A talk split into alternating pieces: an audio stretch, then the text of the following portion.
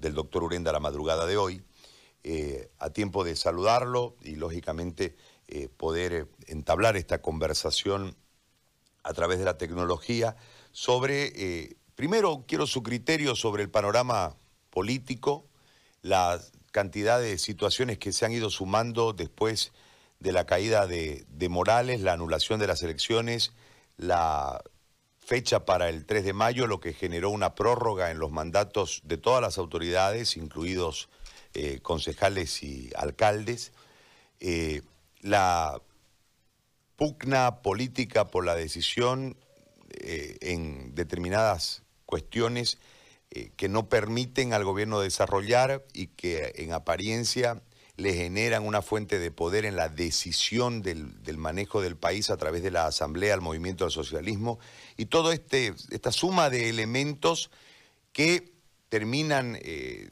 totalmente de forma incalculable cuando llega la pandemia y se genera toda, este, toda esta situación de mucha zozobra y de eh, resignación de nuestros derechos como ciudadanos en, la búsqueda de no contagiarnos o en la búsqueda de solidificar una estrategia que parece ser errada, en, eh, de acuerdo a los números, en relación a la salud para que nosotros cedamos nuestros derechos ciudadanos y eh, no podamos transitar con libertad, etc. En todo este marco, una nueva posición, un nuevo, un nuevo escenario, un nuevo tiempo para votar y los errores. O sea, un contexto muy complejo, único, eh, Samuel, y yo quiero que usted me, dé su visión en torno a todos estos elementos que he intentado introducir para no interrumpirlo cuando usted nos empiece a contar. Le agradezco y le doy los buenos días.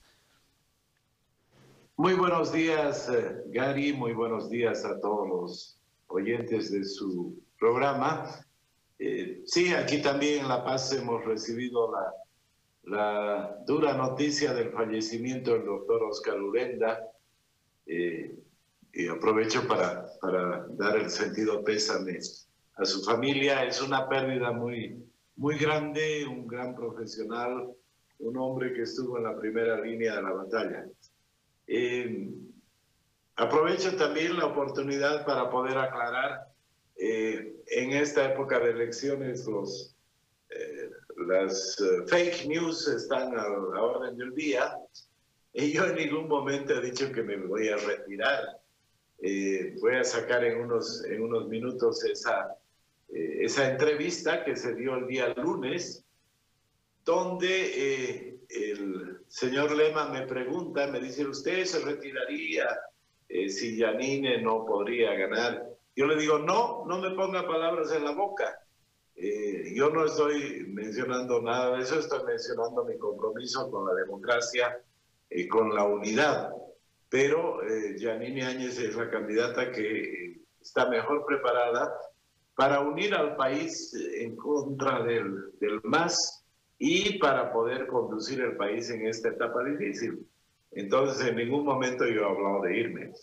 Eh, estamos atravesando un momento difícil en la, en la política, en la democracia. Eh, primero, creo que ha sido una una buena noticia ayer que finalmente escuche el Tribunal Electoral y que postergue las elecciones. Pensar en hacer elecciones el 6 de septiembre eh, era un absurdo. Eh, todos sabemos que el pico de la pandemia en el occidente se viene en el mes de agosto y eh, pensar de que se va a poder preparar elecciones en medio de una pandemia, del pico de la pandemia, no era realista.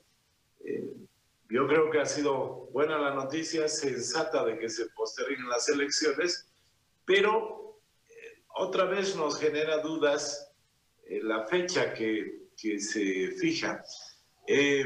todos los bolivianos hemos escuchado que el comité científico ha dicho se podrán hacer elecciones el momento en que baje el número de contagiados durante 14 días consecutivos. Ese es el criterio científico. Eh, el señor Romero está suponiendo que eso va a suceder en el mes de septiembre y ha fijado eh, la fecha para el 18 de, octubre. Entonces, Eh, todavía el, el, Congreso, la Asamblea Plurinacional, tendrá que, que aprobar esa, esa decisión del Tribunal Supremo Electoral. Y hay otro tema que todavía es más candente. El candidato del MAS, Luis Arce, ha cometido un delito electoral. Ha infringido el artículo 136 eh, eh, Romanos 3, que dice que el candidato que hable de encuestas eh, tendrá la sanción de quitársele la personería jurídica. Y eso ya se ha aplicado el año 2015, ya se ha recurrido al Tribunal Constitucional el 2015 y el 2015 el Tribunal Constitucional dijo no al lugar. No puede ser que ahora diga sí, sí hay lugar, ¿no ve?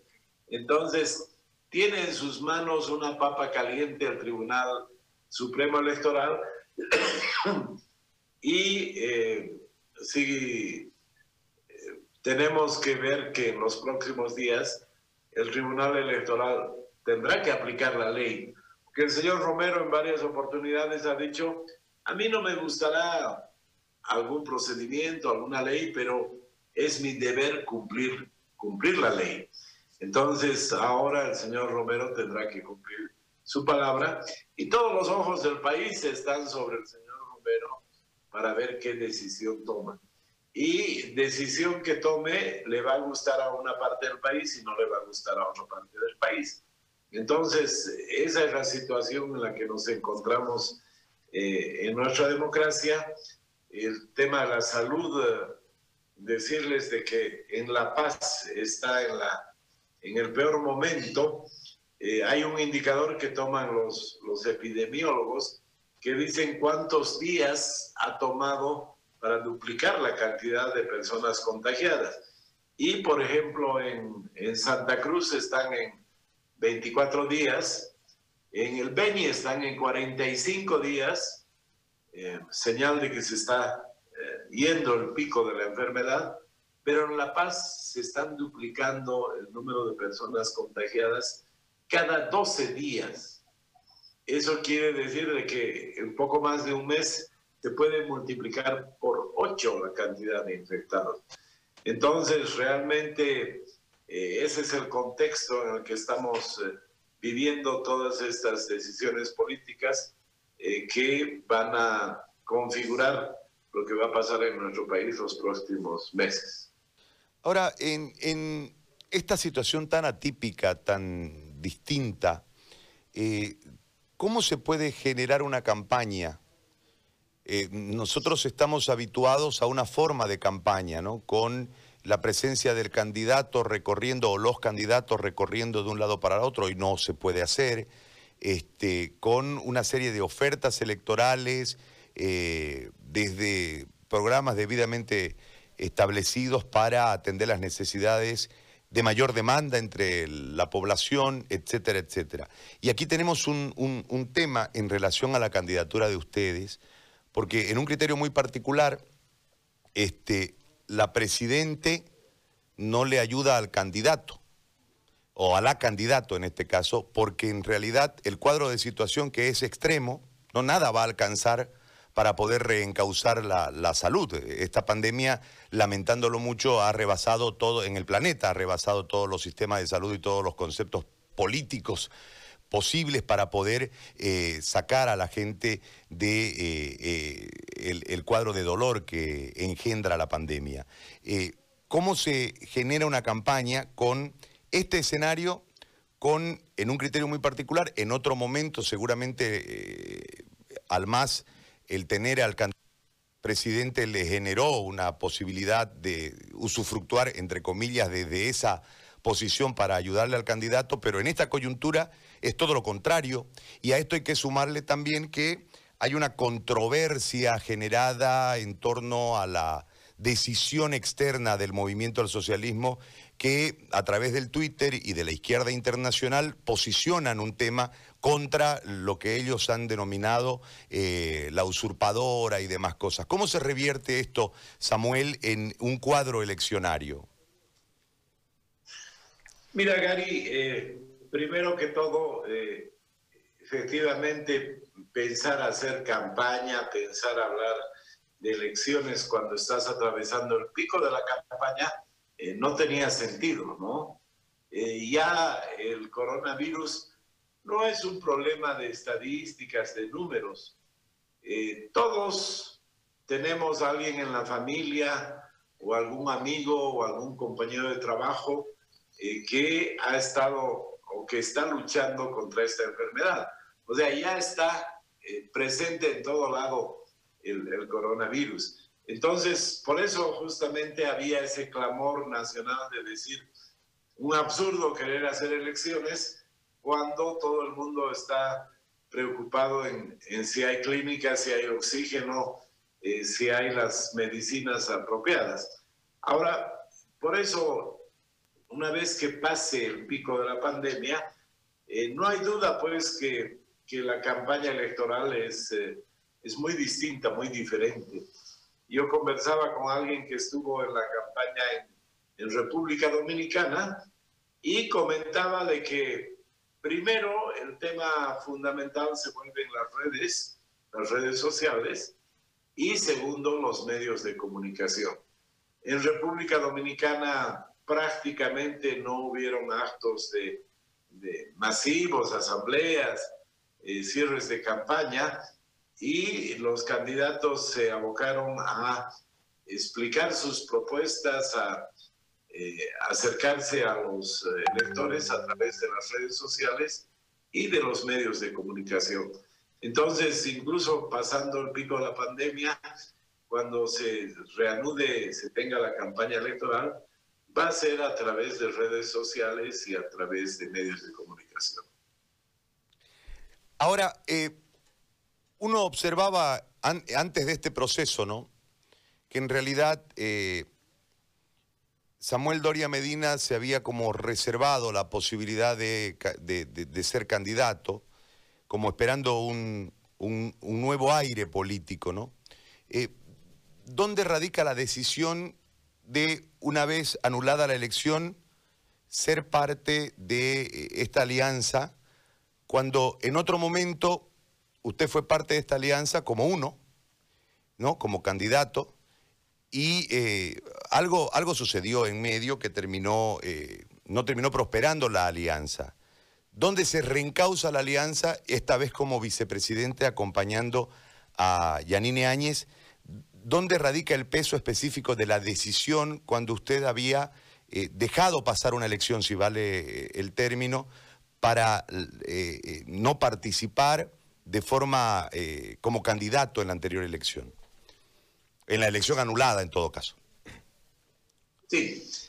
Eh, Gary, eh, muy, muy claramente yo creo que en su momento demostré que primero pongo los intereses de la democracia del país que mis intereses personales. Sin embargo, después de lo que pasó en noviembre del año pasado, después del fraude, después de la huida de Evo Morales, eh, ya, no, ya no se podía mirar de palco. No, no tenía sentido decir yo me reservo para más adelante. Eh, yo veo que vamos a tener la elección más importante de nuestra historia y claramente eh, en su momento yo vi el panorama político y vi dos elementos muy importantes. Eh, primero que eh, el, país, el país ha cambiado, el país pide renovación eh, y ese pedido clamoroso viene del oriente, porque el oriente del país toma, toma más peso, más fuerza. Entonces, desde ese punto de vista, viendo las, las candidaturas que habían, eh, yo veo con mucha claridad que la candidatura de Janine Áñez, que venía del, del oriente, no, no, directamente de Santa Cruz, del Beni, pero con respaldo de gente de Santa Cruz, eh, como la candidatura que podía hacerle frente, que puede hacerle frente al MAS. ¿Por qué? Porque vemos otras candidaturas que eh, alguna tiene un bolsón de apoyo en el occidente, otra tiene en el oriente, pero había, había esa brecha, ese quiebre eh, regional. Y además, eh, yo he tenido oportunidad de estar muy cerca de Carlos Mesa el año anterior, en la anterior elección, y es pues, eh, es una persona sí, muy interesante para conversar, ha leído mucho, creo que lee un libro cada semana, eh, ha viajado bastante, pero cuando llega el momento de tomar decisiones, ahí Mesa se transforma, se molesta, eh, posterga, eh, y lo que estoy diciendo no es ningún secreto. El año pasado se tomó 180 días para decidir si era o, o no era candidato. En cambio, Janine Áñez la hemos visto en varias oportunidades que tal vez no ha leído tanto como Mesa, no ha viajado tanto como Mesa, pero cuando se enfrenta a una situación donde hay que tomar decisiones, donde hay presión, Janine Áñez toma decisiones. Y eso lo he ratificado después cuando, cuando surge la, la pandemia, cuando había que tomar eh, medidas económicas. Yanine Áñez no le escapa a enfrentar los problemas.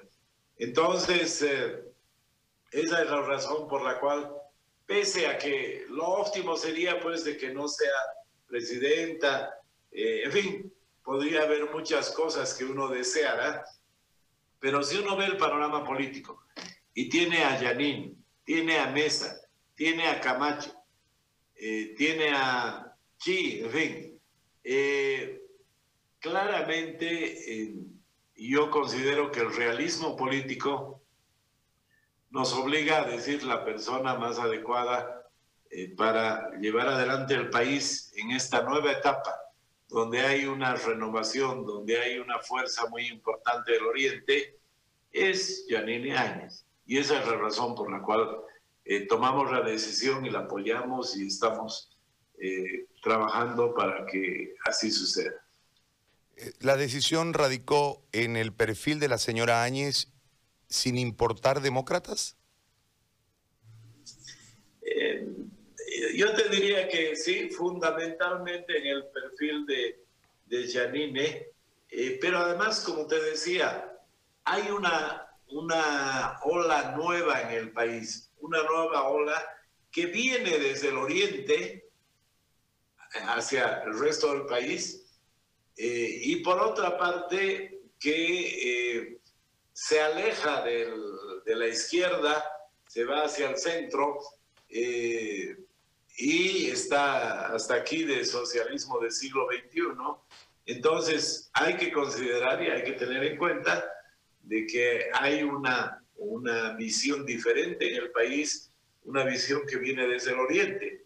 Eh, y yo creo que Tuto Quiroga, por ejemplo, es una persona, es un profesional interesante, un hombre de experiencia, pero eh, no pertenece a esa nueva visión, eh, a esa nueva ola que hay en la política, y por eso, pese a ser una persona muy, muy capaz, muy interesante, eh, no genera interés del electorado.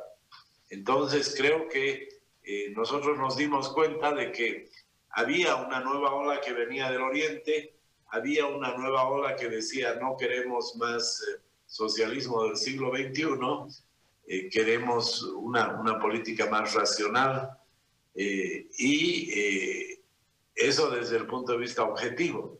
Y desde el punto de vista personal, si uno analiza a las personas, no hay duda que Janine es una, una persona humana, con defectos, con virtudes, pero si uno la compara eh, al señor Mesa eh, o al señor Camacho para poder conducir y tomar decisiones, es la, la mejor preparada. Ahora, en el, en el ámbito de la administración del proceso electoral, habida cuenta de que eh, hay evidencias expuestas por la OEA y por eh, otros entes de que el fraude existió y que esa es la causa principal del hastío boliviano, y no solamente en la última elección, sino también en otros procesos electorales. Eh, usted desde su percepción de haber participado en elecciones y además hoy siendo un actor dentro de, la transición y de la candidatura de la transición, yo le consulto si eh, le otorga un marco de credibilidad al Tribunal eh, Electoral, porque han cambiado evidentemente las cabezas, pero hay una suerte de susceptibilidades en relación al manejo técnico de la elección. Eh, si a usted le otorga particularmente como candidato y como boliviano eh, toda la garantía para ir a depositar su voto en absoluta confianza de que su voto llegará al conteo. Mira, Gary, eh, es, es increíble, pero por las circunstancias de la pandemia, la realidad de la, de la salud, las elecciones van a ser el 18 de octubre un año después de las elecciones del 20 de octubre. ¿Y qué se ha hecho contra el fraude en un año? Eh, lastimosamente, hasta el momento no se ha avanzado en nada. Eh, ha tenido que haber una presión muy fuerte al, Tribunal Electoral para que inicie una demanda, una querella. Eh, lo ha hecho de manera abstracta, eh, a desgano prácticamente. Entonces, ese es un primer dato. Hace, eh, hace meses, cuando hubo elección, hubo fraude, vamos a tener otra elección un año después y poco o nada se ha hecho contra el fraude. Entonces, eh, la presidenta Áñez lo nombró al señor Romero con amplio consenso de la población. Todos veían que el señor Romero debe ser uno de los técnicos que, eh, que más ha trabajado, más experiencia, tiene más libros, ha escrito sobre procesos electorales y demás. Eh, y no había duda de que, eh, de que había, había mucha expectativa sobre su rol. Yo no dudo, yo no dudo de la, de la capacidad técnica o de la honestidad del señor Romero.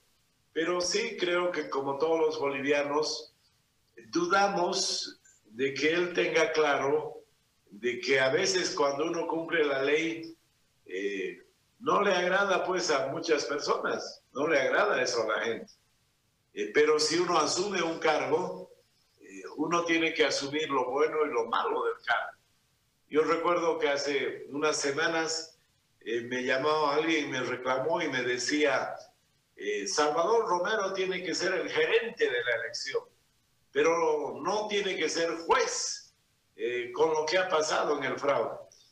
Entonces yo le dije, me parece muy bien, para el futuro habría que cambiar la ley y definir muy bien el rol del gerente de la elección y el rol del juez de la elección. Pero ahora la ley dice que cumple ambas tareas y la ley no ha cambiado y ahora tienen que cumplir.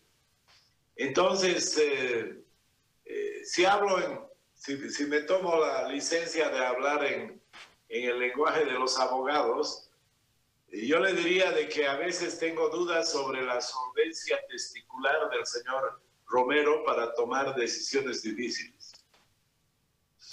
Ahora, dentro de esta coyuntura que hoy vivimos, yo le voy a consultar un tema relacionado a lo que vendrá desde el punto de vista económico, porque entiendo que la explotación del perfil del ministro de Economía en aquella bonanza es la que intenta proyectar el movimiento al socialismo como una solución al problema económico que hoy vivimos y que se va a agravar a lo largo del tiempo, según entendemos. Había un mal pronóstico ¿no? para este año y con, el, con la pandemia el, pronóstico ha sido rebasado, el mal pronóstico ha sido rebasado por mucho.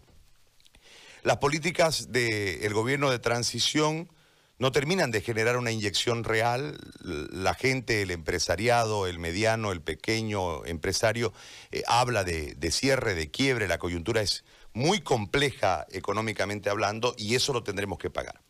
Usted es un hombre de economía y un hombre que además desde, desde su empresa ha sido capaz de eh, multiplicar negocios y ha sido un generador de fuentes de trabajo y desde esa lógica es un hombre económicamente eh, hecho, por decirlo menos. En ese marco, ¿cuál es la visión que tiene de la política económica de la transición versus lo que vendrá y cuáles deberían ser las medidas eh, que una vez aclarado el panorama político se puedan tomar para generar una salida de la crisis y en cuánto tiempo usted cree que nos vamos a agravar económicamente hablando y en cuánto tiempo nos tendremos que recuperar y cuáles las medidas para eso. Mira Gary, eh, todo el mundo está viviendo una crisis económica. Eh, va a haber una caída en las economías de todo el mundo y nuevamente, eh, así como en salud, si uno revisa los indicadores, pese a que tenemos el sistema de salud más precario, no estamos en, en los peores resultados. Eh, ni qué decir Santa Cruz. Santa Cruz tiene una tasa de mortalidad del 2% y una tasa de recuperación superior al 40%. Ya quisieran muchos países tener esos, esos resultados. Bueno, en materia económica sucede algo parecido porque se tomó medidas a tiempo. Eh, quiero decirte de que hay un consenso de que el continente va a tener una caída de alrededor del 9% en su economía este año 2020. Sin embargo, eh, también hay un consenso ya de que la economía boliviana va a tener una caída de entre el 5 y el 6%. Hay países como la Argentina que siguen en cuarentena rígida, y, por ejemplo, ese país va a tener una caída superior al 12%. Entonces, nuestro país eh, tiene un impacto económico, no tiene un impacto económico tan fuerte como otros países, y creo que la buena noticia es de que el, el problema eh, se centra fundamentalmente en el año 2020. El año 2021 va a ser un año de recuperación. Entonces, eh, desde ese punto de vista, es un problema fundamentalmente de este año. Y claro, cuando tú mencionas y dices, eh, las empresas les falta recursos, les falta liquidez. Bueno, a todos les falta liquidez. Eh, el, gobierno también tiene problemas de liquidez. Eh, yo te doy un solo dato. El anterior gobierno ha dejado 530 mil empleados públicos. Y cada mes, cada mes el ministro de Economía y Finanzas tiene que reunir 3.200 millones de bolivianos para pagar sueldos. 3.200 millones de, de bolivianos son 460 millones de dólares. Imagínate la planilla de un año del sector público es de 6 mil millones de dólares. Esa es la realidad, eso es lo que nos ha dejado el anterior gobierno. Imagínate los problemas del ministro de Economía y Finanzas eh, todos sabemos de que a fin de mes hay que pagar sueldos, hay que reunir dinero. El ministro de Economía y Finanzas tiene que reunir 3.200 millones de bolivianos para pagar sueldos. Entonces, cuando vienen las empresas y dicen eh, que el gobierno nos dé dinero, necesitamos liquidez, necesitamos más recursos, yo tengo que, hacer recuerdo que también el gobierno tiene problemas de liquidez. No es que el gobierno está nadando en dinero y no se lo quiere dar a las empresas. Entonces, eh, esa es la tarea, el difícil desafío que tiene el gobierno, especialmente en una transición y cuando uno no tiene liquidez necesita créditos. Y el Congreso, la Asamblea Plurinacional, bloquea los créditos y no quiere aprobar. Imagínate eh, en, una empresa, en tu, en tu programa, eh, que te falte liquidez y que alguien de adentro te sabotee para que no puedas conseguir los créditos. Esa es la situación que tiene el sector público y que creo que es importante tenerla en cuenta. Le planteo la última consulta, Samuel, agradeciéndole por el tiempo dispensado. Volviendo al inicio del diálogo que hemos sostenido, eh, ¿qué le dijo a Virgilio? Eh, ¿qué, es lo que ha dicho en realidad en relación al tema de que si el MAS era una amenaza, usted se bajaba? O, qué fue lo que quiso decir o qué fue lo que dijo? que sea, como usted decía hace un momento, en, estos, en esta época de campaña hay recortes y cosas que se tergiversan, para que nos los aclare. Sí, hablamos con, con Virginio en general de la democracia, de la unidad, de que el principal desafío es que el futuro no sea igual al pasado. Yo hablé así de una situación en general y él vino y me dijo, ah, entonces dígame sí o no. Y si quiere solamente moviendo su cabeza de que usted se bajaría de la candidatura si la señora Áñez no tiene perspectiva y no sé qué. Yo le digo, un momentito, guarda, guarda, no me pongas palabras en la boca.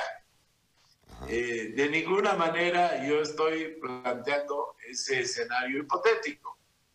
No se puede confundir mi compromiso con la democracia y con la unidad con eh, ya eh, lo que tú estás planteando. Justamente lo voy a poner en, unos minutos en mi, en mi Twitter, esa parte de la entrevista, porque, no sé, no sé, alguien ha agarrado lo que dice Virginio y dice, Samuel Doria Medina dijo. No, no es correcto eso, ¿no? No. Pero sí, va a aclarar. Muy bien. Samuel, yo le agradezco por el tiempo. Muchísimas gracias por este contacto. Gracias a usted, Gary, y nuevamente mis condolencias a, Santa Cruz eh, y especialmente a la familia del, del doctor Urenda. Eh, y yo quisiera, quisiera aprovechar un minutito solamente.